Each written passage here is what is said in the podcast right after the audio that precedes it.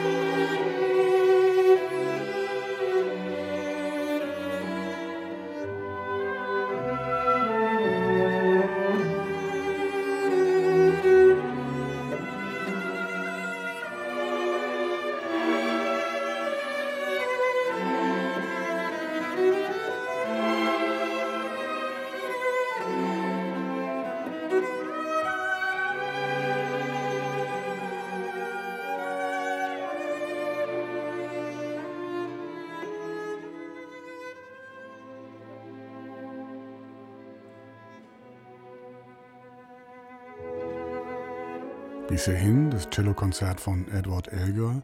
Kaius Kaiser, machen Sie den Aufschlag? Muss es sein? Bitte. ähm, wir haben das Elgar-Konzert gehört, das Cello-Konzert, ein ganz merkwürdiger Fall von einem Konzert. Wir können es vielleicht im Laufe der Sendung noch erklären, aber man hört hier bereits, ähm, weshalb. Fangen wir mit dem Orchester an. Ich finde, die wissen überhaupt nicht, was sie tun hier. Die sind irgendwie engagiert worden als Begleittruppe für einen Solisten oder eine Solistin, die auch nicht so genau weiß, oder der auch nicht so genau weiß, weshalb er das hier spielen soll. Warum spielt es? Weil es sich um ein sogenanntes populäres Werk, vermeintlich beliebt handelt, mit dem man natürlich auch einigen Effekt machen kann. Wir haben gemerkt, das beginnt natürlich als Virtuosenkonzert, um sich aber ganz dezent in sich zurückzuziehen, was die Sache sehr originell macht. Auch der Solist oder die Solistin wirken zwischenzeitlich in meinen Ohren wie abgemeldet, wie rausgegangen, äh, grauenhaft. Kailius Kaiser, Autor und Moderator an vielen Stellen hier bei uns im Programm, vor allen Dingen bei uns hier eben bei RBB Kultur. Christine Lemke-Matwei, Redakteurin, Autorin bei der Zeit. Und wenn sie nicht schreibt, leitet sie dort stellvertretend das Feuilleton. Andreas Göbel ist da, Pianist, Redakteur, Kritiker hier auch bei RBB Kultur. Das Ganze hier funktioniert gewissermaßen wie bei Was bin ich? Das heißt, ich bin Robert Lemke und die drei sind gewissermaßen mein Rateteam, aber es geht nicht um Berufe, sondern um das Cellokonzert von Edward Elgar. Dazu habe ich neun verschiedene Aufnahmen herausgesucht.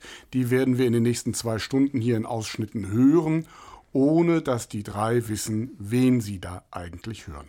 Es gibt auch keine Vorabsprachen, keine Vorauswahl, nichts. Die drei hören wirklich blind. Wir wollen über die Musik reden, über die Interpretation, ohne jedes Etikett und wenn es gelingt, werden auch die Interpreten erraten. Es gibt eine Musikliste zu dieser Sendung auf RBB Kultur, die ist auch schon veröffentlicht. Da können Sie dann, wenn Sie mögen, immer schon sehen, über wen hier geredet wird. Und es gibt eine App, die ARD Audiothek, die laden Sie sich bitte runter, da können Sie diese und auch noch andere Folgen der Blindverkostung hören, so oft und wo immer Sie wollen. Dies zum Einstieg und zu den Formalien. Frau Lemke-Matwei, Kaius Kaiser hat schon das Beil fallen lassen. Da gab es ja gar keinen Zweifel. Was haben Sie gehört? Ganz so arg auch bei Ihnen? Nein, nicht ganz so arg, aber so ein gewisses, äh, eine gewisse Gleichgültigkeit befällt einen beim Hören dieses Ausschnitts, dieses Konzertbeginns. Ähm, ich höre einen Solisten, eine Solistin, die schon einen Ton hat, einen, eine gewisse Sonorität äh, an den Tag legt, auch ein gewisses Selbstbewusstsein mitbringt. Das kommt ihr oder ihm aber dann doch ähm, relativ schnell abhanden. Und ich weiß eigentlich nicht genau, warum. Mir gefällt auch der Druck auf dem Celloton nicht wirklich. Ich finde, es wird zu viel gedrückt, mhm. weil offenbar zu wenig Ton da ist, der mhm. sehr selbstverständlich frei fließen und strömen würde. Auch das Verhältnis, was natürlich hier das Thema ist in diesem Konzert zwischen Solist, Solistin und Orchester, ist irgendwie unausgegoren. Also ist sie oder er jetzt primus inter pares oder ist es irgendwie doch eine, eine Solostimme? Widersprechen die sich? Sind die eigentlich nur dauernd einig im, im musikalischen ähm, Geschehen? weiß ich nicht, außer so einer gewissen äh, spät-spätromantischen Sämigkeit äh, habe ich nicht viel mitgenommen aus dieser Aufnahme. Andreas Göbel, an Ihren Augen sehe ich, dass ich keine Gegenrede von Ihnen bekomme. Nein, es ist, fällt mir zum Einstieg auch sehr, sehr schwer, weil es ist irgendwie alles da und äh, es klingt nicht besonders ambitioniert.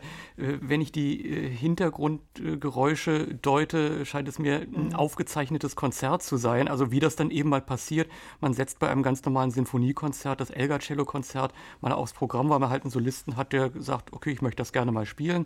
Dann hat man halt das bisschen Probenzeit, was man sich dafür nimmt, weil äh, eigentlich können es ja alle und dann kommt das dabei heraus. Also ich finde es dermaßen uninspiriert, auch so viele Zufälligkeiten, wo man auch nochmal wirklich hätte nochmal nachbessern können. Ganz äh, zu schweigen davon, äh, ja, dass man sich vorher vielleicht mal äh, kurz zusammensetzt und sagt, wo wollen wir damit eigentlich hin? Also es ist irgendwie, es ist okay, aber mehr auch nicht. Wen haben wir denn da gehört? Ach, das können eigentlich ähm, viele sein, weil dieses sich verlassen auf die gegenseitige Professionalität ist ja etwas, was leider, also ich würde sagen, in jedem Fall eine mehr oder weniger zeitgenössische Aufnahme. Mhm. Mhm. Ja. Tja, vom Orchester her kam mir das auch wahnsinnig äh, unspezifisch vor, sehr mehr so in die blässliche Richtung gehen. Die können, die könnten, glaube ich, anders. Also man hört hin und denkt, äh, warum spielt ihr denn nicht so, wie ihr eigentlich spielen könnt? Mich wundert so ein bisschen äh, dieses plötzliche Aufdrehen. Das ist irgendwie gerade so übereinander, dass es funktioniert mhm. mit ein bisschen Sorgfalt. Und dann kommt das, was an dieser Stelle noch gar nicht äh, kommen soll, dass das Orchester richtig auftritt. Das kommt ja erst dann wirklich im Finale. Es klingt wenig englisch. Es klingt nicht nach einem englischen Orchester, einem britischen Orchester. Nein, es ist kein britisches Orchester. Ja. Ja. ja. Louis Kaiser möchte gerne, dass es aufhört. Ich merke es. Nein, ich liebe das Stück. Das ist ein super Stück. Ist auch ein fantastischer Komponist, das meine ich in allem Ernst. Ja, aber wenn es jetzt kein, ich meine, das Lustige ist ja, dass es äh, überwiegend Londoner Orchester sind, die das aufgenommen ja, ja. haben. Und wenn es das jetzt nicht ist und äh, auch noch eine Live-Aufnahme, äh, habe ich fast so die Befürchtung, das könnten unsere Berliner Philharmoniker gewesen sein. Ich die haben es ja 2014 gemacht. Das wäre Holger Better. Ja, äh, eine ganz nette Cellistin, aber eben auch jetzt nicht so die Spitze. Ein Dirigent, der jetzt nach Deutschland zurückkommt. Simon Rattle. Alles richtig. Das war die argentinische Cellistin Sol Gabetta, die Berliner Philharmoniker, Simon Rattle, 2014 in Baden-Baden aufgenommen. Aber ich meine, das sind doch alles Namen, die auf dem Klassikmarkt... Ja, schöne Konfektionsware. Ah ja, okay. Naja, man muss sagen, die Berliner Philharmoniker haben überhaupt keine Tradition mit Nein. britischer Musik und haben sie auch nicht bekommen unter Rattle, weil mhm. er das hier gemieden hat wie der Teufel das Weihwasser. Gut, sind wir also an dieser Stelle und die gute Nachricht an dieser Stelle lautet, wenn ich sie richtig verstanden habe, dass noch viel Luft nach oben ist. Und dass noch eine Menge andere Aufnahmen kommen. Und dass es noch eine Menge andere Aufnahmen gibt. Wollen wir mal hören, wie das beim nächsten Mal wird. Noch einmal der erste Satz aus dem äh, Cellokonzert von Elgar. Jetzt ganz anderer Ton.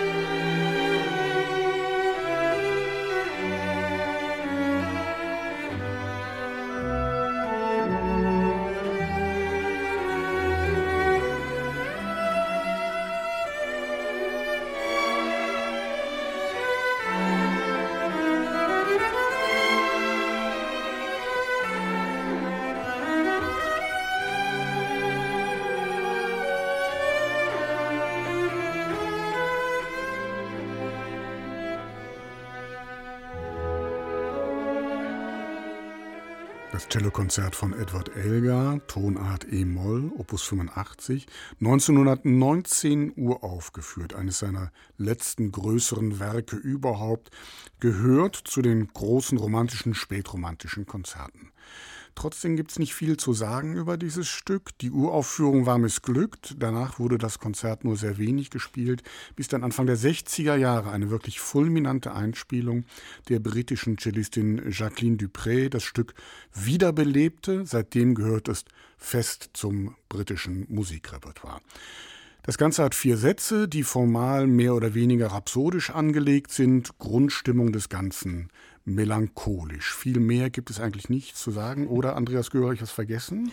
Ja, man kann natürlich die ganze äh, Stimmung und den ganzen Hintergrund nochmal äh, beleben. Edward Elgar komponiert hier eigentlich relativ untypisch, wenn man mal an sein Violinkonzert denkt, das viel auftrumpfender, viel, ich will mal sagen, viktorianischer ist. Auch seine beiden Sinfonien sind ja, seine beiden vollendeten Sinfonien sind ja äh, entsprechend größer dimensioniert, vom Umfang her, von der Orchestrierung gewaltiger. Und dann schreibt er so ein 25-minütiges, äh, ja, fast Kammerkonzert, wo das Orchester immer nur ganz punktuell und äh, auf dem Finalhöhepunkt quasi als Zitat einer vergangenen Epoche äh, aufscheint. Das hängt natürlich damit zusammen, äh, nach dem Ersten Weltkrieg komponiert, äh, wo äh, äh, ja ziemlich deprimiert war. Aber man, man, muss das auch gar nicht so wissen. Es ist eher auch dieses Zurückziehen in die Kammermusik. Elgar hat ja vorher eine Violinsonate, ein Streichquartett und ein Klavierquintett komponiert. Und das hat dieses Konzert auch eben geprägt ist es eigentlich eins der bekanntesten Werke von Elgar, wenn man das so sagen kann, aber auch eins der untypischsten für ihn. Sie haben eben gesagt, Kaius Kaiser, dass dieses Werk sehr populär sei. Ist das wirklich so? Ja? Ja, ist schon eine berechtigte Frage. Es ist, es, ist, es ist so, ja. Und zwar liegt es hauptsächlich und ausschließlich an dieser von Ihnen schon genannten Aufnahme mit Jacqueline Dupré. Es gibt ja einen Werkkomponisten und dieses ist ein, ein Aufnahmenwerk. so ein bisschen was anderes, ein bisschen verrutscht, aber ein ähnlich paradoxer, seltsamer Sachverhalt, weil diese Platte in den 60er Jahren so bedeutsam war ähm, ist das Konzert dann immer wieder gespielt worden und bis heute im Konzert landete es. Also äh, die großen Cellisten, abgesehen von Casals, der hat es gespielt, aber die großen Cellisten haben das eigentlich mehrheitlich gemieden, das Werk. Es war wirklich eine Spezialität von Jacqueline Dupré. Und dann hat sich natürlich ihr ähm, damaliger Ehemann Daniel Barenboim vielfach für das Werk wieder eingesetzt, auch mit einer nochmaligen Aufnahme mit Jacqueline Dupré und mit weiteren Aufnahmen. So ist es dazu gekommen. Wie war die Frage? ich, ich halte sie für beantwortet. Frau Lemke-Watt war 1920, wenn ich das jetzt mal als Jahr nehme, als diese Musik komponiert wurde, galt das schon, was wir da hören, als fürchterlich altmodisch. Hört man das dieser Musik auch heute noch an? Das hört man schon, wobei man natürlich ein bisschen gucken muss, mit welcher Perspektive man hier ans Werk geht. Es ja. handelt sich um englische Musik, ja. um britische Musik. Das heißt, wir mit unseren kontinentaleuropäischen Ohren sind da wahrscheinlich ohnehin etwas äh, vorbelastet. Aber dieser Blick zurück, ähm, wenn man Elgar etwas äh, zugutehalten möchte, wofür es viele Gründe gibt, ähm, glaube ich, der ist schon sehr dezidiert gewählt. Der ist auch inszeniert. Also das hat auch etwas stark Performatives. Das unterläuft ihm nicht nur nur, weil er sagt, ich will ähm, jetzt mal meine, meine Traurigkeit in Töne setzen, weil ich gerade eine, wie ich gelesen habe, eine Mandel-OP hinter mich gebracht habe. Meine Frau ist auch schwer krank und liegt im Krankenhaus. Der Krieg wirft seine Schatten immer noch ähm, hin uns hinterher. Das Ganze hat was schwer Schwanengesangliches. Also das allein ist es, glaube ich, nicht, sondern es ist schon so ein bisschen sowas. Ich muss da immer so an Stefan Zweig denken, so diese Welt von gestern. Wir wissen eigentlich, was die Stunde geschlagen hat und dass wir uns von ganz vielem in diesem neuen 20. Jahrhundert werden verabschieden müssen, unter anderem auch von musikalischen Sitten und Gebräuchen. Was ist das Britische an dieser Musik? der Ton, glaube ich. Also man hört schon, zumal auch in dieser zweiten Aufnahme, äh, die wir gerade gehört haben, man hört schon, ähm, vielleicht auch nur, weil man es weiß. Wir verkosten hier ja nicht blind und müssen den Komponisten raten, sondern die Aufnahmen. Also wenn man wenn es weiß, unterstellt man dieser Musik schon so ähm, Turnersche Farben, also so dieses impressionistische, was nicht französisch impressionistisch ist, sondern britisch impressionistisch. Das hat eine andere Temperatur, das hat ähm, ein anderes ähm, Ineinanderfließen und ich würde schon auch sagen, wenn man dann weiter denkt an Benjamin Britten und was er komponiert hat, da gibt es schon Verwandtschaften in den, in den Farbvaleurs, auf jeden Fall. Haben Sie das hier auch gehört in dieser Aufnahme? Ich habe das hier sehr stark gehört, im Gegensatz Sagen zu der Sie. doch geschlechtslosen Aufnahme unter Simon Rattle mit äh, Solga Betta als, als Solistin. Ich, ähm, für mich war das sehr deutlich. Ich fand das eine sehr farbenprächtige Aufnahme einerseits und andererseits sehr nobel. Da ist eine große Noblesse am Ton. Also wir knien uns nicht, was man der Dupré-Aufnahme ja immer gerne vorgeworfen hat, wir knien uns nicht so mit äh, hüftbreit in diese Musik hinein und wühlen in der Leidenschaft herum, die wir darin zu finden meinen, sondern wir ja, wir halten uns so ein bisschen zurück. Die Musik ist stark genug, sie ist spätromantisch und emotional genug, um für sich zu sprechen. Ist natürlich auch keine Kunst, wenn ich so sagen darf, weil er hat ja einen Riesenton. Ja, ja, ja, genau, der hat das, was Gabetta total fehlt. Genau, ja. da ist es natürlich leicht, mhm. sich zurückzulehnen und Noblesse walten mhm. zu lassen und trotzdem richtig. Was ich auch sehr interessant fand daran ist, dass man eigentlich hier doch merkt, ich meine, die Briten haben ja eigentlich wenig Solistenkonzerte überhaupt komponiert. Es ist keine spezifisch britische äh, Gattung. Die, das Tondichtung sagte, das ist eher das Britische. Und das ist ja auch hier drin. Aber ich höre in dieser Aufnahme auch ja eigentlich fast was Russisches plötzlich durch, weil es ist ja eigentlich auch aus britischer Sicht eine russische Gattung, kann man fast sagen. Man denkt an die großen russischen äh, Violinkonzerte von Tchaikovsky und äh, Glasunow und was weiß mhm. ich. Das schwingt hier irgendwie mit und wird hier im Ton durch das Orchester beinahe ein bisschen adaptiert. Andreas Göbel. Ja, das das, da ist so eine ganze Menge drin. Es ist eben auch das Rhapsodische, was hier tatsächlich funktioniert. Das Konzert hat zwar formell äh, vier Sätze, aber eigentlich sind das äh, immer so Abteilungen, Wiederaufnahmen, äh, Zitate. Man könnte es auch als äh, sinfonische Dichtung mit äh, obligatem Cello begreifen. Und das geht hier sehr gut äh, auf. Es fließt nach vorne und man hört trotzdem hin, ohne gleich überlegen zu müssen, so welcher Formteil ist denn jetzt erreicht. Und das liegt natürlich an dem Solisten mit seinem großartigen Ton, aber es liegt eben auch am Orchester, das äh, offensichtlich weiß, wie man diese Musik spielt. Es geht ja eben darum, diese Kunst, die Elgar hier auch in der Partitur hat, dass äh, das äh, Cello immer über dem Orchester bleibt, ohne dass man das Orchester jetzt dafür so entsetzlich ausdünnen muss. Also diese Mittellage des Cellos eher von den Extremlagen des Orchesters begleitet oder wenn es mal ganz kommt, ohne das Cello. Es fließt selbstverständlich, es, es hat auch eine Noblesse. Das ist es vielleicht eben auch, was britische Musik ausmacht. Und auch wenn das hier eher äh, nur noch so eine Reminiszenz ist, aber das ist hier gut austariert. Man merkt auch, das haben die sich jetzt nicht mal in zweieinhalb Proben angeprobt, sondern das scheint auch ein Orchester zu sein, äh, was das äh, öfter im Repertoire haben muss. Wen haben wir denn da gehört? Naja, äh, man hat es insofern leicht und schwer zugleich, als die, als die Diskografie, wie Sie ja schon sagten, eigentlich erst mit Dupré einsetzt, nämlich Mitte der 60er Jahre. Also können es, und so alt ist die Aufnahme auch nicht, ist eine ältere Aufnahme, also können es nicht äh, die ganz großen Recken der Schallplattengeschichte sein. Also so kurz danach, würde ich sagen. Also Dupré ist es nicht, würde ich denken. So einer von den anderen, so mhm. Fournier oder Tortelier, einer von den Einer von den beiden. Von den, von und ich meine, äh, wenn man dann nach dem Orchester. Die würden Sie doch auseinanderhalten, oder? Die würde ich auseinander. Ich würde auch sagen, es sind nicht nochmal, weil bei Fournier wären es die Berliner Philharmoniker. Mhm. Ja, die, die sind es nicht. Also ist es die Aufnahme mit Paul Tortelier und London Philharmonic unter Adrian Booth. Frau Lemke-Matwei ein Wunder geschieht. Gelöst. genießen Sie es. Nicht Andreas Göbel, sondern Sie. Freuen naja, Sie sich und genießen mit, sich. Ich mache eine äh, Notiz. Mit Andreas Das Goebbels war 1972. Das war, darf ich das sagen, der große französische Cellist Paul Tortelier mit dem London Philharmonic und Adrian Booth. Und das ist natürlich der Elgar-Dirigent überhaupt gewesen. Ja. Muss man eigentlich toll, gar toll. nicht weiter Nein. was zu sagen. Gehen wir also schnell weiter. Der erste Satz aus dem Cellokonzert von Edward Elgar. Wer spielt hier?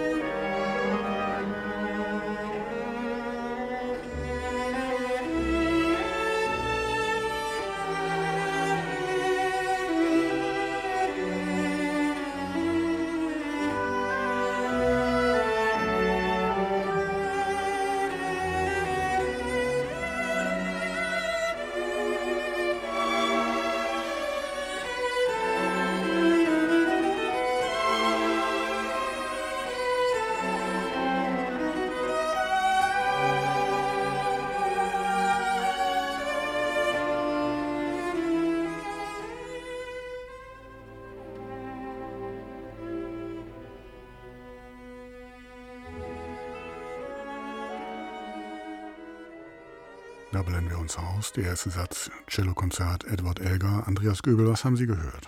ja, die Aufnahme, die man gleich nach ein paar Sekunden am Ton der Solistin, muss man sagen, äh, erkennt. Und äh, es ist auch äh, vollkommen äh, klar. Und äh, das war für mich jetzt nochmal so ein äh, Befragen, was macht das eigentlich aus? halt, halt, halt, halt. Wo, woran erkennen Sie das? Das ist dieser, dieser dichte Ton, über den von vielen gesagt wird, der ist zu dicht, der ist zu expressionistisch. Und es ist ja auch diese Anekdote überliefert, dass Jacqueline Dupré beim Abhören ihrer eigenen Aufnahme in Tränen ausgebrochen sein soll, gesagt, so habe ich das doch gar nicht gemeint. Aber äh, ich habe jetzt nochmal genau verglichen, ist das wirklich überzogen und wenn man mal ganz streng in die Partitur schaut, bis zu der Stelle, bis zu der wir jetzt gehört haben, nein, das ist es nicht. Es ist Trauer ohne Weinerlichkeit. Sie hat ganz genau das hier studiert und Elgar schreibt an den entscheidenden Stellen sehr gute Hinweise.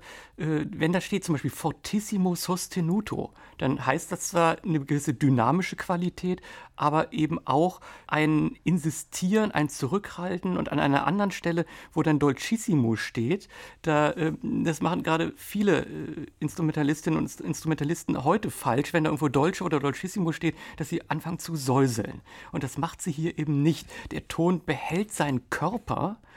Und dieses Süße ist dann eben noch die Schicht, die drüber liegt, ohne dass es dann wieder anstößig oder ordinär wird. Es ist also ein genaues Kennen des Stückes und Interpretation nicht im Sinne von, was will ich da jetzt drauf tun, sondern eine Interpretation, die entsteht, wenn jemand sich mit dem Stück auseinandersetzt, aber natürlich ein Individuum ist und auf diese Weise sich die Aufnahmen halt voneinander unterscheiden. So, und jetzt für Fortgeschrittene, ähm, welche Aufnahme genau war das jetzt? Jacqueline Dupré hat es mehrfach aufgenommen. Ja, das ist auch die Unterleitung von John Barbirolli mit dem Landsymphonieorchester. Man hört das auch deswegen, dieses Übereinstimmen. Äh, John Barbirolli hat das ja selber, er war ja Cellist und hat es ja selber auch als Cellist gespielt äh, 1921. Also der äh, liest nicht nur seine Partitur mit, sondern er denkt es auch als Cellist mit und so kann er das Orchester natürlich ganz anders leiten. Natürlich ist das Orchester immer drunter, das ist es auch hier, aber es ist immer auch präsent durch diese Luftigkeit, die er hat. Äh, das Orchester nicht als Masse, sondern er dirigiert äh, den Orchesterpart im Grunde genommen als Kammermusik, als, äh, als Partner der Solistin. Und das äh, funktioniert hier äh, sogar noch besser als äh, unter Adrian Bolt. Also fürs Protokoll. Der Dirigent saß als Cellist bei der Uraufführung im Orchester, John Barbirolli. Paul Tortelier, den wir eben gehört haben, war Trauzeuge bei der Vermählung von Jacqueline Dupré und Daniel Barenboim, 1965 in London aufgenommen, London Symphony Orchestra. Frau Lemke-Matwei, Andreas Göbel ist kaum zu halten. Wie geht's Ihnen? Ein bisschen anders, muss ich sagen. Natürlich hat, hat man so einen äh, Schauder der Ehrfurcht oder fühlt man, weil man um die historische Bedeutung dieser, dieser Aufnahme weiß. Aber ich finde so im, im Gegensatz und im direkten Vergleich mit, mit äh, Tortelier fallen einem doch so ein paar Dinge auf, die man einem wahrscheinlich nicht auffallen würden, wenn man sie alleine hören würde. Also ich finde generell seltsam, dass die Tortelier-Aufnahme ist von 72, die ist von 65, dass die von 65 ja eigentlich die modernere ist. Also die ist cooler, die ist ähm, so ein bisschen blasser und flacher, sie ist in gewisser gewisser Weise britischer, englischer. Sie arbeitet sehr viel mit Understatement im Ausdruck, also im, im Gegensatz eigentlich zu dieser Expressivität, die wird immer so ein bisschen unterm Deckel gehalten, glaube ich, was dem, was dem Konzert gut tut. Es rückt, wird alles in so eine Ferne gerückt, wie ein Gemälde, was schon lange angefertigt wurde und was ich jetzt noch mal betrachten kann. Das wäre mir vorher, glaube ich, nicht so aufgefallen. Ähm, und den, der Ton von Dupré, das stimmt, der hat so diese, der hat so eine unglaubliche Kompaktheit. Ähm, aber, aber so richtig schön ist er eigentlich nicht. Muss er ja auch nicht sein, oder? Nö. Also ich habe mich fast gefürchtet vor der Aufnahme, weil ich sie lange nicht gehört habe und gedacht habe, oh je, da stürzt vielleicht ein Kartenhaus in sich zusammen, aber war überhaupt nicht so. Und warum ist es so? Das ist natürlich sehr gefühlssatt äh, gespielt von der Solistin, aber mit großer Selbstsicherheit und äh, noch wichtiger mit ungeheurer Ruhe und ich glaube, das gibt dem Ganzen hier eine Glaubhaftigkeit. Es wirkt überhaupt nicht aufgesetzt, überhaupt nicht aufgedunsen. Und wahrscheinlich liegt es einfach daran, dass es gefühlsmäßig gedeckt war in dem äh, Gefühlshaushalt der Solistin, wie er nun mal gewesen ist. Vom Orchester her muss man sagen, das Tolle daran ist natürlich, finde ich, dass diese milde Melancholie, die das ausstrahlt, zugleich eine Geborgenheit vermittelt. Das ist natürlich fantastisch. Dupré war zum Zeitpunkt dieser Aufnahme gerade mal 20 Jahre alt. Sie hatte nur eine sehr, sehr kurze Karriere, weil sie schon mit Anfang 40 an multipler Sklerose gestorben ist. Ein wirklich tragisches Schicksal. Ähm, das nährt ja auch immer so ein bisschen den Verdacht, dass diese besondere Geschichte, die, die den, den Blick auf diese Musikerin ein wenig ähm, verklärt. Ist das so? Habe ich auch erst gedacht. Äh, mir ging es wie Kai Lewis Kaiser. Ich habe mich auch so ein bisschen davor gefürchtet. Man hört es dann und äh, äh, merkt dann irgendwie, naja, da hat man sich aber auch irgendwas aufgebaut und äh, ist dann ganz enttäuscht. Und äh, deswegen eben mit dem Abgleich dessen, äh, was da geschrieben steht, äh, ich hätte keine Probleme gehabt, eben auch zu sagen, okay, Legende hat ein Eigenleben entwickelt und entspricht nicht mehr der Realität. Mir kommt es auch jetzt gar nicht so vor zu sagen, diese Aufnahme ist jetzt über ein halbes Jahrhundert alt. Das hört man ihr an. Man kann es natürlich an bestimmten Dingen verifizieren, aber ich würde gerne heute auch mehr Solistinnen und Solisten haben, die sich das eben auch mal trauen. Ich meine, äh, die Garde der Cellistinnen und Cellisten ist sehr, sehr gut im Moment. Aber äh, mal so etwas einfach zu setzen und mal nicht so ganz den Kopf sprechen zu lassen, so einer Musik täte es vielleicht ganz gut. In jedem Fall eine besondere Aufnahme, die richtig Geschichte geschrieben hat. Sonst hätten Sie sie alle nicht so schnell erkannt. Nehmen wir sie denn auch weiter mit? die Aufnahme mhm. oder die doch, mit doch. Paul Tortelier? Das sind wir ihr schuldig.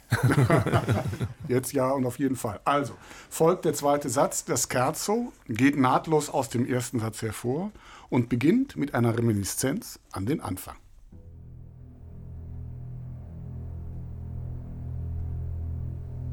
Musik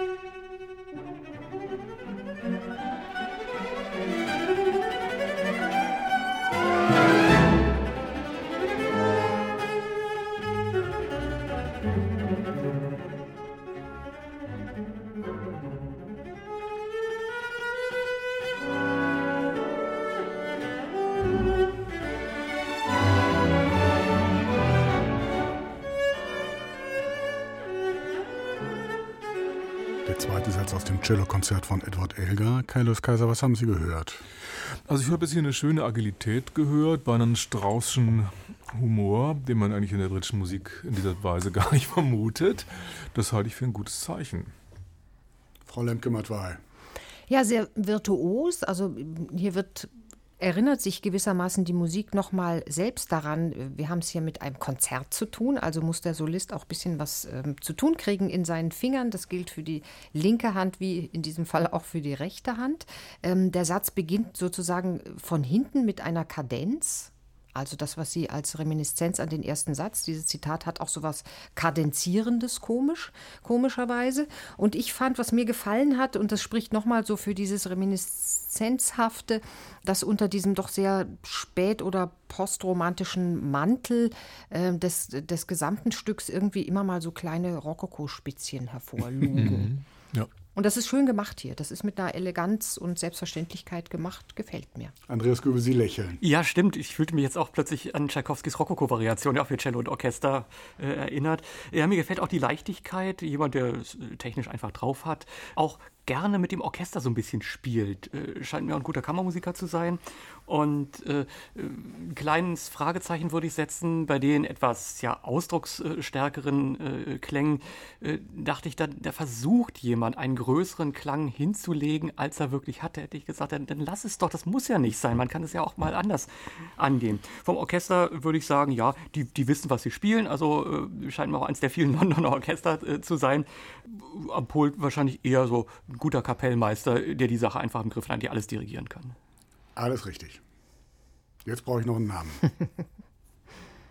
hm. Nein, wirklich. Es ist, Sie, Sie treffen es, Sie werden es gleich merken. Stimmt alles, was Sie sagen. Diese Beweglichkeit, diese Agilität. So, Kapellmeister. Okay. Da gibt es ja so wenige jetzt nicht, auf die das zutreffen. Na, aber Herr Göbel hat schon eine, hat schon eine ja, Werte gelegt. Naja, in der Kombination, wenn ich nochmal so von diesem agilen los, äh, vorgehe. Das also Agile also und der Kapellmeister. Eben, äh, dann äh, passen eigentlich von, von den etwas namhafteren äh, nur zusammen Jean-Guyen Keras, der eben auch diesen etwas beweglicheren Ton hat, auch sehr, sehr farbiger Cellist. Und Jerzy Bielochlawek, äh, den kann ich alles dirigieren lassen. Ja, das ist der Vorschlag von Andreas Göbel. Stimmt nicht? Das sollten, ihr, warum sollten wir daran zweifeln? Sie BBC gut, Symphony Orchestra. Sie, haben, Sie sind gut beraten. Der Cellist hat viel neue Musik gemacht, mit Pierre Boulez zusammengearbeitet, viel alte Musik gemacht. Das war der kanadische Cellist Jean-Guyen Keras. Das war das BBC Symphony Orchestra unter der Leitung von Jerzy Belochlawek. Es ist toll, was für eine Rundheit das kriegt, finde ich. Das greift wirklich gut ineinander. Gut, dann lassen wir es an dieser Stelle damit bewenden und noch einmal der zweite Satz. Musik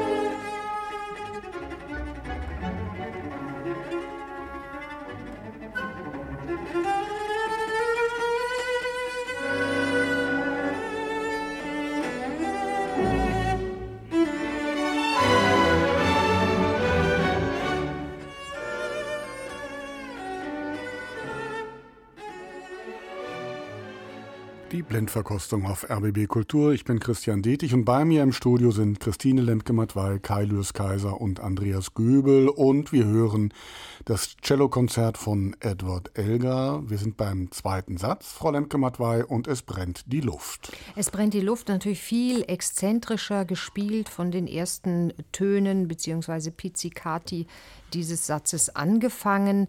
Eine technische Grenzenlosigkeit, die einem hier so äh, förmlich entgegenspringt, also eine, eine Fülle an Talent ähm, bei der Solistin, die man hier hört, die natürlich bestrickend ist und die ich, wie ich finde, auch das Orchester zu, zu ungeahnten Höhenflügen inspiriert, weil ich plötzlich Details höre. Also da wird im Moment, im Augenblick, wird etwas entdeckt in der Partitur und das taucht dann auch tatsächlich sofort auf. Das geht alles noch nicht einmal zu Lasten der Agilität, die wir bei Keras so gerühmt haben gerade eben, sondern das geht miteinander. Also und ich finde auch so diese Führerrolle oder diese, dieses Vorangehen gehen, das, äh, das teilen die sich einfach auf. Das rufen die sich so zu. Das ist wie so ein Ball, den sie immer irgendwie so hin und her werfen, mit einer, mit einer Freude, mit einer Spiellust, mit einer Sicherheit im Timbre und Ton, also hinreißend.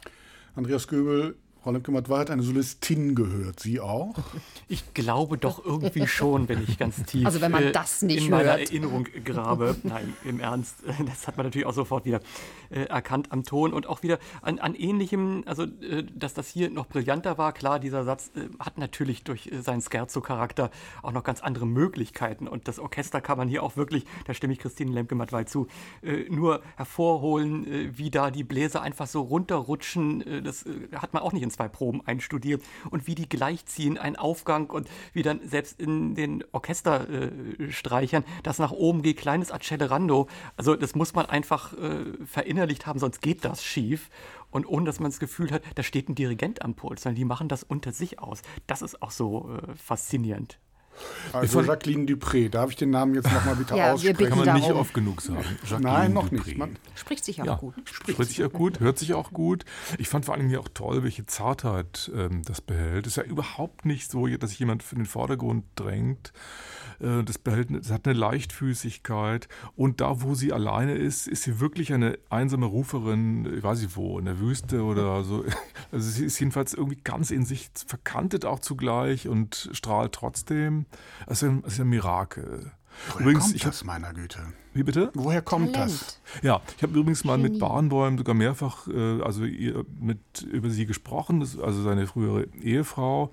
Und er meinte, dass sie sei halt eine der wenigen Musikerinnen oder Musiker überhaupt gewesen, die er getroffen hätte, die vollständig intuitiv. Getickt hätten, mhm. wo es vollständig aus dem Bauch gekommen wäre und überhaupt nicht nachgedacht.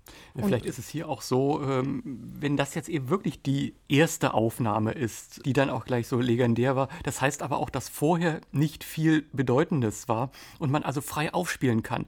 Man hat also so eine Carte mhm. Blanche ja. und äh, hat dann natürlich alles, äh, was man will und kann es setzen und äh, hat da natürlich auch andere Freiheiten, als wenn sie jetzt beispielsweise die Cello-Sonaten von Brahms spielt.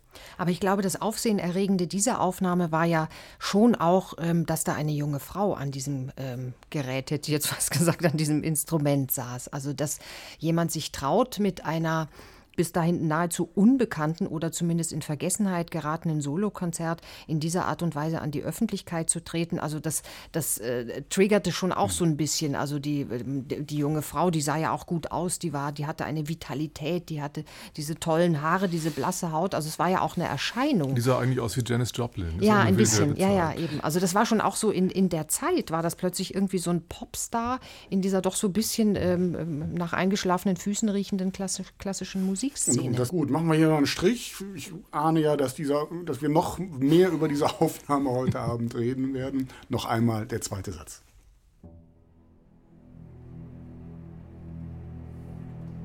Musik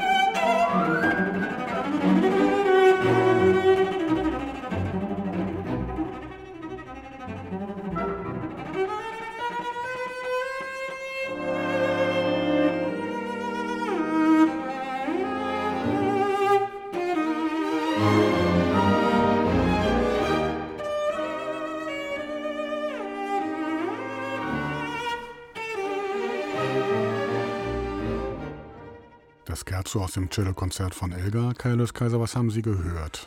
Ich habe mir gar nichts aufgeschrieben. Schlechtes Zeichen. Ganz schlecht. Ja, ehrlich gesagt, wirklich, ist kein gutes Zeichen. Wollen wir, wollen wir gleich aufhören? Ähm, Wäre auch mal eine originelle. Ja, ja lass uns doch mal so stehen. Nein, im Ernst, es werden, es werden Locken auf der Glatze gedreht. Das ist das äh, Problem und deswegen muss ich hier auch nichts hinschreiben. Was haben Sie sich aufgeschrieben, Frau Lemke? Haben Sie sich überhaupt was Ich habe schon was aufgeschrieben. Ich schreibe immer was auf, ähm, aber weiß auch nicht. Ich dachte am Anfang, na ja, ganz schön, so diese Bauchrednereien zwischen Pizzicati und nicht, nicht Pizzicati. Das ist, ähm, das ist ganz schön inszeniert. Insgesamt aber ist es. Ähm, hat es was äh, sehr Derbes und sehr Festes im Zugriff, diese Aufnahme. Die schnellen Läufe und Passagen klingen dann so ein bisschen nach Mickey Maus und dem ganzen Gebricht ganz eindeutig an einer in irgendeiner Weise Elgarschen Atmosphäre. Ich weiß gar nicht, wie die das gemacht haben, dass das so gar keine Atmosphäre mehr hat. Es ist sehr, sehr, sehr wortwörtlich, notennötlich genommen und das tut dieser Musik nicht gut. Andreas Göbel, Gegenrede bitte. Nö, das ist so äh, vom Solisten, naja, äh, was soll ich denn hier bloß machen? Ich muss ja da, weil es alles so frei ist, so, so scheinbar frei, irgendwas tun, habe aber keine Ahnung. Wahrscheinlich die Aufnahme mit Jacqueline Dupré, wer weiß wie oft gehört. So ein paar äh, Ähnlichkeiten in der Gestaltung äh, sind dann schon da. Aber ich meine, wenn ich merke, ich kann jemandem nicht das Wasser reichen, muss ich es halt anders machen. Und äh, dann im, im wirklich dann schnellen Teil, es brettert los, es ist richtig hingerotzt, es ist einfach viel zu schwer. Und was mich noch besonders ärgert, äh, ist das Orchester. Ich habe mich gefragt, was hat denn der Dirigent da gemacht? Nur hört man vom Orchester nicht, nicht viel, ein paar Akkorde und ein paar ähm, äh, Läufe und ansonsten ein bisschen Begleitung, aber äh, man merkt, wie das dann zusammen ist und wie das dann auf den Solisten zurückwirkt. Und das ist so pauschal. Ich hatte das Gefühl, äh, das Orchester hat das nicht richtig geprobt und der Dirigent hatte eh keine Lust. Wen haben wir denn da gehört? Ist es vielleicht ein deutsches Orchester? Ja, vielleicht. Oder habe ich einen bösen Verdacht? So, voll kümmert man. Mann oder Frau, Sie hören das ja immer raus. Ich, ich würde sagen Frau. Frau, ja, das ist schon mal gut. Frau. Ja. Vielleicht eine, Orts, eine, eine ortsansässige, ortsansässige Truppe. ein, ein ortsansässiger Dirigent am Ende. Also hier im Chor, bitteschön. Also, also ich Alisa sehe, Sie wissen es, Sie trauen sich aber nicht zu sagen. Ja, ja. Alisa Weilerstein, Staatskapelle und äh, ja. Daniel Barenboim. Nach oh dem Tod von Jacqueline Dupré, so heißt es, habe Barenboim dieses Konzert nicht mehr angerührt, bis er dann diese Cellistin kennengelernt hat, die Amerikanerin Elisa Weilerstein, muss man wohl sagen. Zum ersten Mal gespielt haben die beiden das, glaube ich, bei einem Europakonzert der Berliner Philharmoniker. Und das war jetzt hier die kurz danach entstandene Aufnahme mit der Staatskapelle Berlin. Sie hat einen Ruf in Cellistenkreisen, so ist es nicht. Also es ist keine schlechte. Welchen denn so? Also, dass sie technisch sehr zuverlässig hm. sei. Das heißt natürlich auch im Endeffekt nichts, aber immerhin. Was ich mir aufgeschrieben habe, ja. lange nichts mehr von ihr gehört, steht auf meinem Stimmt. Zettel. Ja, hat das Label gewechselt, ist nicht, steht nicht doll drum. Ja, das war jetzt irgendwie zum Auftakt äh, der Pandemie, äh, gab es irgendwie ein paar Videos von ihr, aber das ist auch ziemlich schnell im Sande verlaufen. Machen wir einen Strich. Bis hierhin, der zweite Satz. Und für den dritten gilt es nun, die Aufnahme zu bestimmen, die mit dann in die nächste Runde soll. Wir haben gehört, Jean-Guyen Keras, Alisa Weilerstein und Jacqueline Dupré. Wer kommt weiter? Ich schaue in Frage. Die Frage ist Ceterum Censio, das sind wir ihr schuldig. Die Frage ist, die Frage ist Schade um Keras, aber ja, das kann man nicht anders Schon die Frage ist eine Unverschämtheit. Also zum zweiten Jacqueline Dupré. Folgt also nun der dritte, der langsame Satz wie aus der Einsamkeit.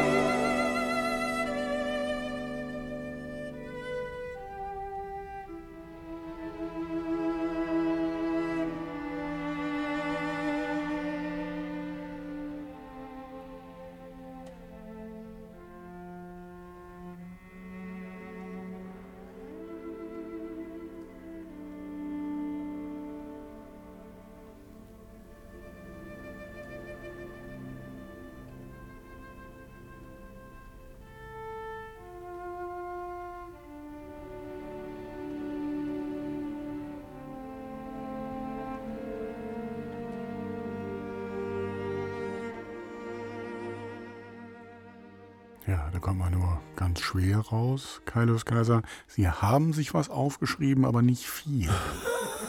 Ziehen Sie Ihre Schlüsse daraus. ja, das war so nach dem Motto, es läuft, nicht wahr, es läuft. Warten wir mal ab. Es ist so ein Satz als Verschnaufpause, vielleicht natürlich auch nicht das Stärkste von der Komposition her, aber doch auch natürlich ein Satz, wo man dann sehen kann, wenn man damit nicht wirklich was anfangen kann, dann fällt man völlig auf den, mhm. auf den Bauch. Und das scheint mir doch der Fall zu sein. Hier versucht sich jemand dann so hinein zu empfinden, sich einzufühlen, obwohl er nichts fühlt. Und dabei verkrampft man nur. Frau Lindgematt-Wahl. ja, ich weiß nicht, ob man äh, von Verkrampfung sprechen kann, aber ähm, in, das geht schon, was ich gehört habe, geht zweifellos auch in diese Richtung.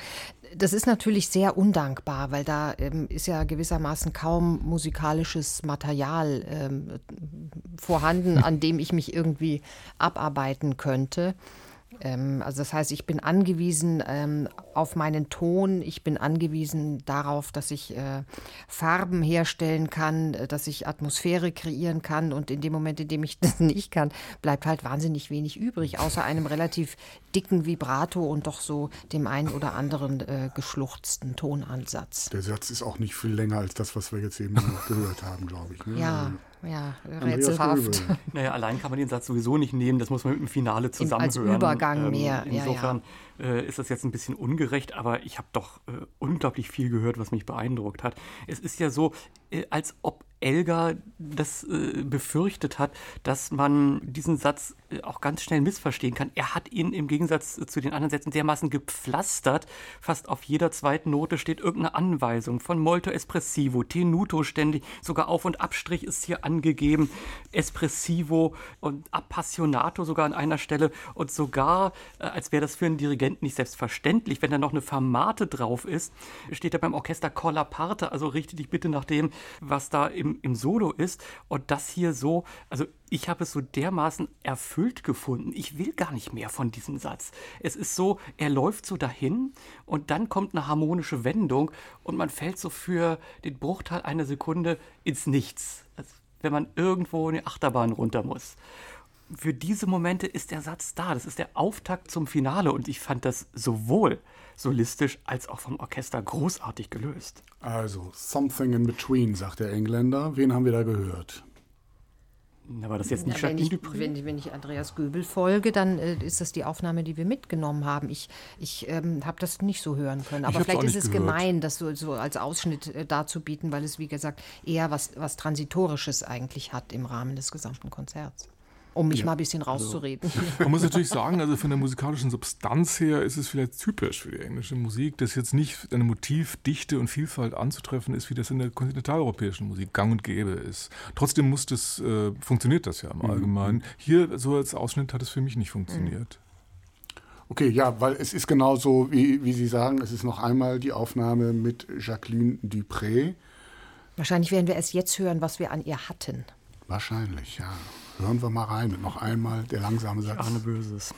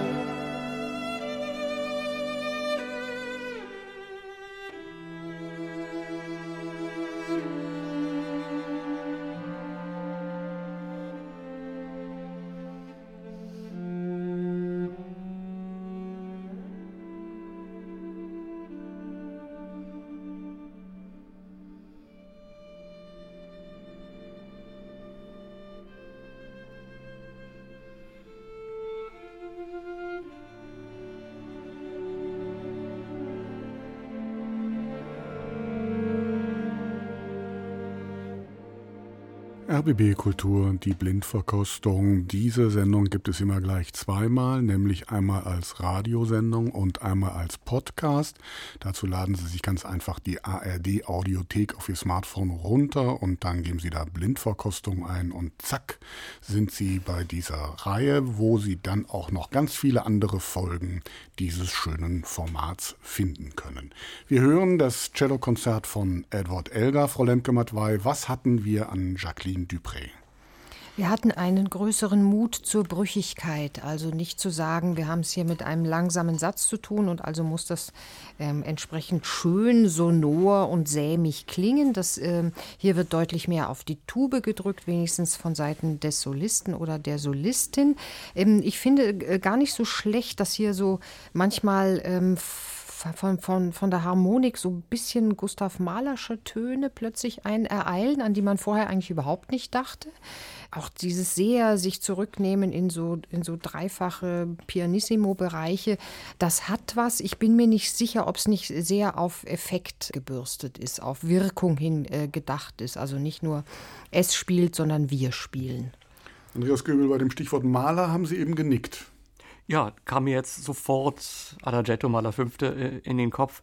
Ähm, aber das ist auch nur ein Moment gewesen, der da äh, aufgeploppt mhm. ist. Vielmehr hat mich dann doch wirklich interessiert, was der Solist hier auch wirklich gestaltet. Es ist diesseitiger, aber als ich mich dann dran gewöhnt hatte, man muss natürlich erstmal das vergessen, was man vorher gehört hat, aber dann dachte ich, ja, äh, das ist auch eine Möglichkeit und da kann dieser Satz auch ein bisschen mehr alleine stehen. Es hatte mehr Dichte, da hat jemand auch wirklich Wohlgefallen am Ton, hat ihn auch, also hat auf mich sehr äh, schön gewirkt. Es war natürlich mehr überlegt, aber es scheint mir auch jemand zu sein, der das auch durchaus machen kann. Es, man muss es ja nicht wie Jacques Dupré immer nur intuitiv machen, sondern man kann da eben auch mal in die Noten schauen und sagen so, was bedeutet das, wo will ich da hin? Es lotet dadurch eben auch mehr Bereiche aus. Also ich würde jetzt gar nicht die Frage stellen, ist das jetzt irgendwie besser oder schlechter, aber ich halte es immerhin für eine Möglichkeit, diesen Satz auch wirklich ernsthaft zu gestalten, sodass ich was mitnehme. Ich finde es sehr lehrreich. Es ist eigentlich ein anderes Stück, was wir hier gehört haben, hm. im Vergleich zu vorher. Und vielleicht wir, lernen wir jetzt erst das, wenn wir mal annehmen, dass Rolli doch eigentlich dichter am Original war, dass das vielleicht ein Durchgangszimmer ist, dieser Satz, und nicht mehr nur ein kleiner Korridor. Ein Korridor ist ja auch kurz genug, viereinhalb Minuten oder sowas. Während hier mit einem auch prominenteren, äh, dicker auftrumpfenden Orchester und diesem Solisten, der das eigentlich das Ganze in Noblesse auflöst und in Kostbarkeit, das eben eigentlich substanzieller wirkt. Vielleicht ist das ein Irrtum und gar nicht richtig. Auf jeden Fall das Problem dabei ist, dass es plötzlich in meinen Ohren klingt wie Saint-Saëns und nicht mehr wie Elgar. Wen haben wir denn da gehört? Nicht unbedingt ein englisches Orchester. Nein, kein englisches Orchester. Hm. Also habe ich mich jetzt erinnert gefühlt, also weil, doch. weil die, ähm, die Aufnahme, ich habe davon auch irgendwas im Kopf und äh, das scheint mir noch nicht so lange auf dem Markt zu sein. Also von der Qualität her äh, des Solisten und vom Ton her, was ich meine noch im Kopf zu haben, könnte das die äh, junge Aufnahme da von Sheku Kane Mason sein. Das wäre dann mit Rattle und dem London Symphony Orchestra. Also ich kann mich täuschen, aber äh, das ist ein unglaublich begabter äh, Cellist und der mir dann doch bei den vielen anderen irgendwie im Kopf geblieben ist. Ich glaube, ich muss eine neue Regel einführen und diese Regel lautet, beim Lösen wird Andreas Göbel erst zum Schluss Übergangen. Nein, wird er als erstes gefragt und weiter. Sonst wird es langweilig. Der Interpret erlangte eine vorläufige Berühmtheit, weil er nämlich auch auf der Hochzeit von Prince Harry ja, ja. und Meghan Markle gespielt hat. Das war der britische Cellist Chico Kane Mason, eben wie Jacqueline Dupré, gerade mal 20 Jahre alt. Die Aufnahme ist relativ, die ist frisch von 2019, gilt derzeit als heißes Nachwuchstalent auf dem Cellomarkt. Und wenn ich Sie jetzt richtig verstanden habe, also auch, auch dem Wiederhören würde ich sagen, kaufe ich. Wunderbar, kaufe ich. Müssen Sie gar nicht, haben Sie hier gehört. Machen wir bis hierhin. Noch einmal zum dritten Mal der dritte Satz und gleich will ich wieder wissen, wer hier spielt.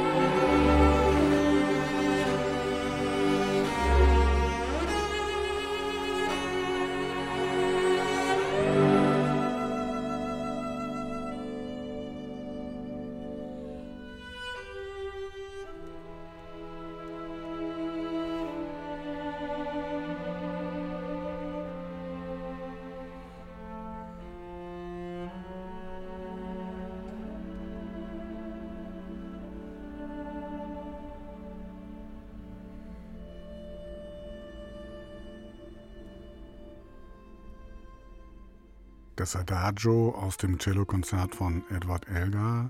Andreas Göbel, hier zieht sich jetzt ein bisschen, ne? Ging mir genauso. Ich habe mich furchtbar gelangweilt. Am Beginn ist es so, hallo, ich bin der Solist, aber aus einem etwas sonoren Ton habe ich jetzt eigentlich nicht so viel Ideen. Und diese dynamischen Bereiche, die es ja auch bei Shiko Mason vorher gegeben hat, die sind hier einfach nur vordergründig und wie es gerade so kommt und dann säuft das auch noch ab. Das Orchester spielt auch nur hübsch und artig. Also ich habe da nicht mehr zu sagen, weg damit. Carlos Kaiser, ich habe jetzt nicht geschaut, ob, sie sich, ob und wie viel sie sich aufgeschrieben haben. Ja, das ist jetzt sozusagen der Siesta-Satz oh, ja. gewesen. Mir ist es ein bisschen zu kuschelig und zu komfortabel und auch zu überreif irgendwie. Und da ist eine rechte Schmusekatze am Werk, was den Cellisten anbetrifft. Nee. Hm. Ja, Fräulein Kümmertheim, Mann oder Frau? Das Wort Katze ist schon gefallen. Ein Schmusekater gibt es ja komisch. Nee, das habe ich jetzt aber unisexmäßig gemeint. Ja, genau. Kater sind für mich auch Genderneutral, ja. ja. ja.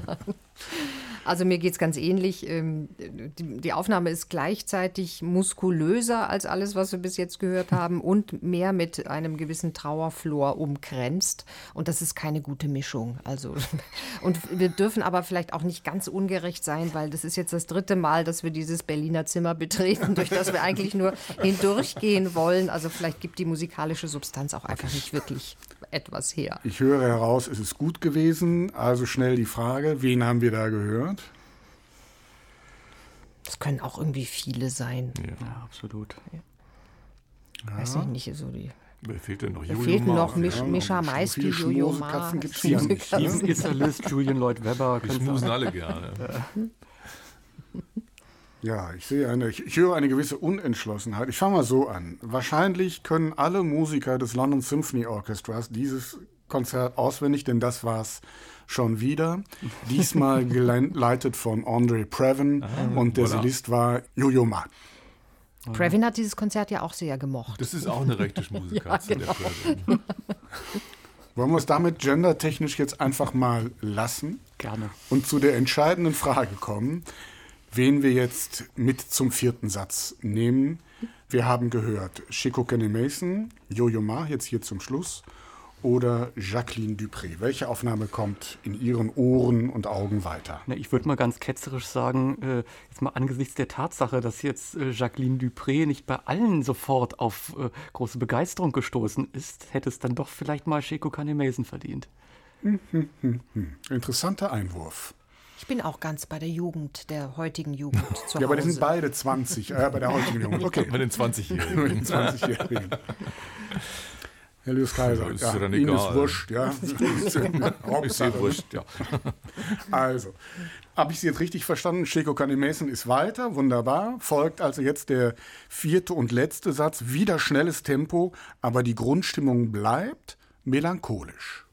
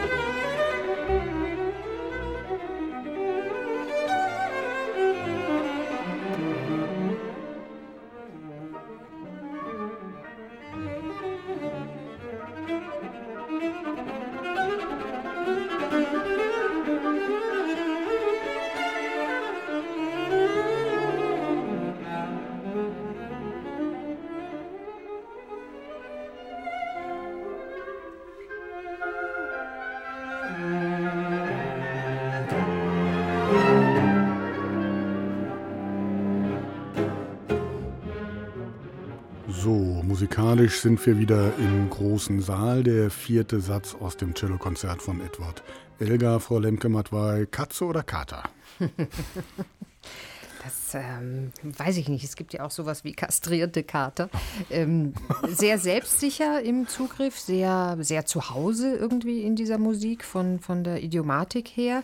Was mir gefallen hat, ist äh, der Witz. Also man kostet das, was an Witz ähm, und an englischem Humor vielleicht in diese Musik hineingeschrieben worden ist, auch aus. Man traut sich das und das ist eigentlich eine schöne Gegenfolie zum doch, äh, wie Sie sagten, melancholischen Eintritt oder zur melancholischen Grundstimmung dieses Konzertes, weil ich glaube, die wirkt ja nur, wenn das andere auch irgendwie da ist. Also man kann den Schatten, glaube ich, nicht als Schatten wahrnehmen und darstellen, wenn, wenn das Licht nicht auch eine gewisse Rolle spielt. Gleichwohl, so richtig äh, gezündet hat es nicht.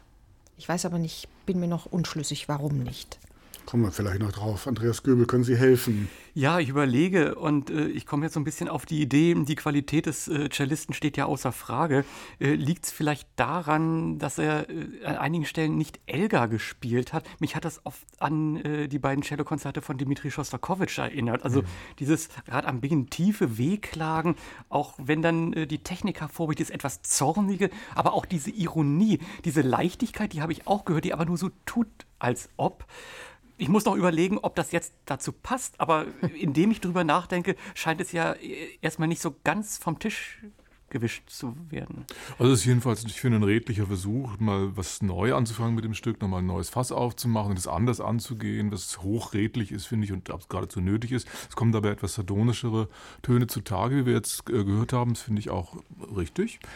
Der Solist oder die Solistin, ich habe keine Ahnung, was es ist, äh, gibt sich sehr viel expressiver, geradezu exzentrisch.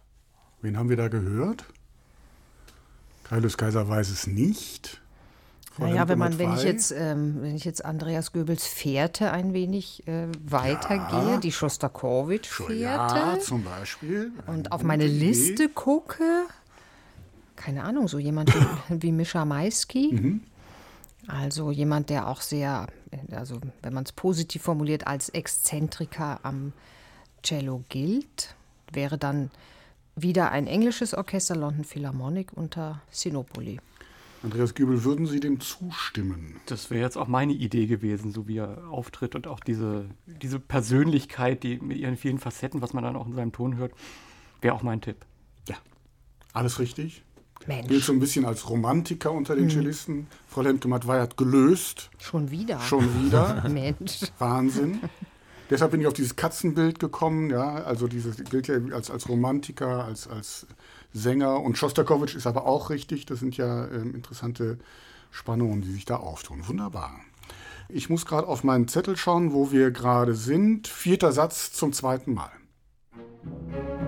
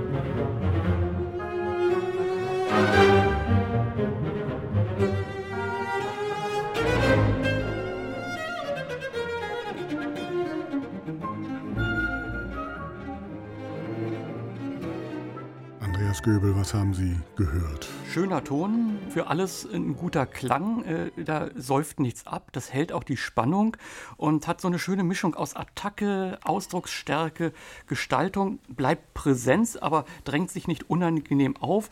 Jetzt zuletzt bei den Figuren dachte ich ein bisschen, gerät ein bisschen ins Schlingern. Äh, Orchester könnte äh, da doch noch ein bisschen mehr unterstützen, aber insgesamt bin ich sehr zufrieden mit der Aufnahme. Zufrieden, Keller, Sie mhm. auch? Ja, mhm. ich auch eigentlich. Ich finde es recht temperamentvoll. Es werden auch so, ich finde auch vom Dirigenten her etliche Schneisen in das Stück geschlagen. Es wird also nicht irgendwie so alles verschmiert oder auf Konsonanz so äh, sehr, das sehr rund gemacht. Im Gegenteil, um es ein bisschen frischer zu bekommen und ich finde, das geht eigentlich auch auf. Frau Lemke-Mattwey, finden Sie doch mal ein Härchen in der Suppe. Ja, ich finde nicht viele Haare in der Suppe. Es ist ähm, mehr Elgar als in der Maiski-Aufnahme, die wir gehört haben. Es ist, äh, wenn man so will, idiomatischer, auch ein bisschen erdiger so im Ganzen. Eine schöne Gelenkigkeit, das richtige Timbre. Ob mich die Musik jetzt so rasend interessiert, weiß ich nicht. Mhm. Aber ja, wir haben ja die, die ist ja auch noch nicht zu Ende. Wir ja. hören ja die wichtigste Stelle nicht, wo es dann wirklich ja, ja, Katastrophe steht. Es ist halt nicht zwingend, weil auch mhm. dieses Elegische fehlt. Ne? Ja, so die Schnelligkeit, mit der Sie jetzt darüber hinweggehen, deutet aber auch auf gerade mal eine 2 Minus hin, oder? Jedenfalls Mittelfeld. Mhm. Oh, na, so, so schlecht na würde ich ja, das jetzt gar nicht sagen. Äh, es ist wirklich die Schwierigkeit, äh, dass der Satz sehr langen äh, Anlauf bleibt, um dann gewissermaßen mit allem, was auch in den drei Sätzen vorher gesagt wurde, zu diesem zwingenden Ende zu finden. Und ich glaube, das macht es schwierig, hier wirklich ein halbwegs gerechtes Urteil zu fällen. Also die Proportionen in dem mhm. Satz und im ganzen Konzert sind ja schon auch eine Schwierigkeit oder ein Problem. Ist das nicht die Shiko Kane Mason Aufnahme? Doch, doch. Frau Lemke-Matwei, das ist jetzt zum dritten Mal, dass Sie heute auf den Punkt lösen. Ich mache nochmal eine Notiz in den Kalender. bitte, ich, ein Aktenvermerk, bitte. Aktenvermerk. Wer fehlt denn jetzt noch? Wir kommen zur letzten Aufnahme. Wer steht noch auf Ihren Pierre Listen? Fournier. Pierre Fournier, französischer Cellist. Nochmal. So jemand wie Steven Isserlis jo. würde auch kann fehlen. Man machen, kann man machen. Kann man machen. Daniel Müller-Schott. Unsere Gewächse Wolfgang Immanuel Schmidt kann man auch noch nehmen. Ach nö. Ja, aber so die großen Notwendigkeiten höre ich jetzt bei Ihnen nicht Nein, heraus. also gute, gute Arbeit. Ja, gute Arbeit ja und eine kleine Auswahl natürlich auch. Mhm. So, das schreibe ich mir jetzt auch mal gleich in den Kalender. Moderator wird gelobt. von seinem Rateteam wegen der Auswahl gelobt. Das hat noch eine Aktennotiz. Ja. Aber es ist ja auch wirklich so bemerkenswert, wer das Konzert nicht gemacht hat. Nämlich Rostofowitsch zum Beispiel. Ja, ja, das stimmt. Ja. Okay, dann sind wir mal gespannt darauf, wer hier in unserer letzten Aufnahme spielt.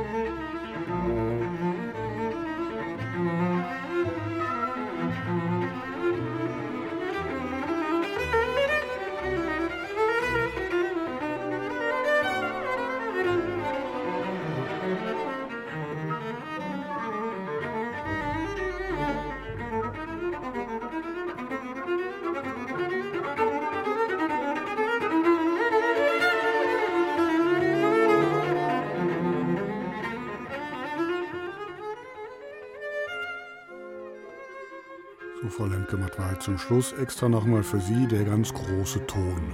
Ja, der ganz große, ein bisschen äh, seifige Ton, finde ich. Aber interessant, natürlich äh, riesige Persönlichkeit, sehr ausformulierter, dezidierter Auftritt gleich zu Beginn.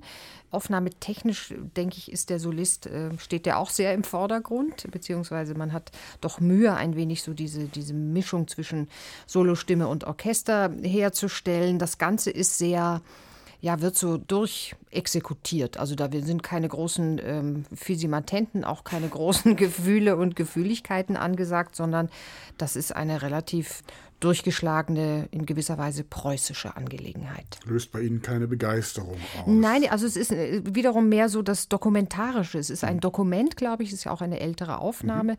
Aber ob das jetzt äh, so viel mit der Musik äh, tatsächlich zu tun hat, würde ich mal bezweifeln.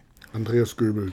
Ja, es ist alles gesagt worden. Die Aufnahmetechnik ist so ein bisschen das Problem an der Sache. Da hat man einfach dem armen Solisten beim Remastern die entscheidenden Frequenzen weggenommen. Das klingt zum Teil wie schlecht gesampelt und äh, das kann ich mir bei dem Zugriff, den man da mhm. dann doch spürt, gar nicht vorstellen. Ja, es läuft Das heißt, so wir haben seinen richtigen Ton gar nicht gehört an dieser Stelle wahrscheinlich, oder? Vermute ich mal, mhm. Äh, dass das hier zutrifft, denn so kann einer äh, mit der Persönlichkeit, die man von der Gestaltung her dann doch äh, vermuten und raushören kann, äh, so ein Ton kann der beim besten oder beim schlechtesten Willen nicht produziert haben. Kaius Kaiser. Ich fand, dass ein toller Zug drin war, wenn es auch vielleicht mit Elga weniger zu tun hat, aber es kriegt doch eine Energetik, die man äh, bei dieser Musik ja oftmals vermisst. Wer hat denn da gespielt? Wen haben wir da gehört? Kann das nicht der vermisste Pierre Fournier gewesen mhm, sein? Das kann er. Frau Lemke-Matwei, es ist einfach Sie eine haben einen Lauf. heute. Es wird niemals wieder so sein. Auch Ihr Ehrgeiz, Andreas Göbel in jedem Fall zuvorzukommen, wird von mir ausdrücklich hier vermerkt. Vielen Dank. Pierre Fournet, die Berliner Philharmoniker. 1967 ist diese Aufnahme entstanden mit Alfred Wallenstein, Wallenstein, wie man will. Amerikanischer Dirigent. Ja, Kopfnicken auf allen Seiten. Mhm. Jetzt hatten wir die wichtigsten durch. Mhm. Mhm. Doch, doch. War alles ja, da. Dann war das auch eine schöne Sache. Und dann kommen wir zum Fazit dieser ganzen Geschichte. Denn wir haben viel gehört in den letzten anderthalb Stunden. Lassen Sie uns eine Aufnahme auswählen, die Sie unter den neuen Gehörten für die beste halten und die wir noch einmal hören wollen. Ich ahne, dass die Frage rein rhetorisch ist. Trotzdem lasse ich sie alle noch mal durchlaufen. Die jüngste Aufnahme heute Abend, das war die mit dem britischen Cellisten Sheko Kanemason, von Ihnen sehr gelobt. Dann Sol Gabetta, Jean-Guyen Keras und Alissa Weilerstein. Jojo Ma und Mischa Maisky. Die beiden Franzosen Pierre Fournier und Paul Tortelier, Tortelier auch von Ihnen hochgelobt und über allem thront, darf ich das so sagen, Jacqueline Dupré. Mhm. Und ich glaube, ich brauche die Frage gar nicht zu stellen, welche Aufnahme wir zum Schluss noch einmal Was hören. Was hören wir denn? Wir hören, weil sie zusammengehören, den ersten und zweiten Satz. Ja, damit.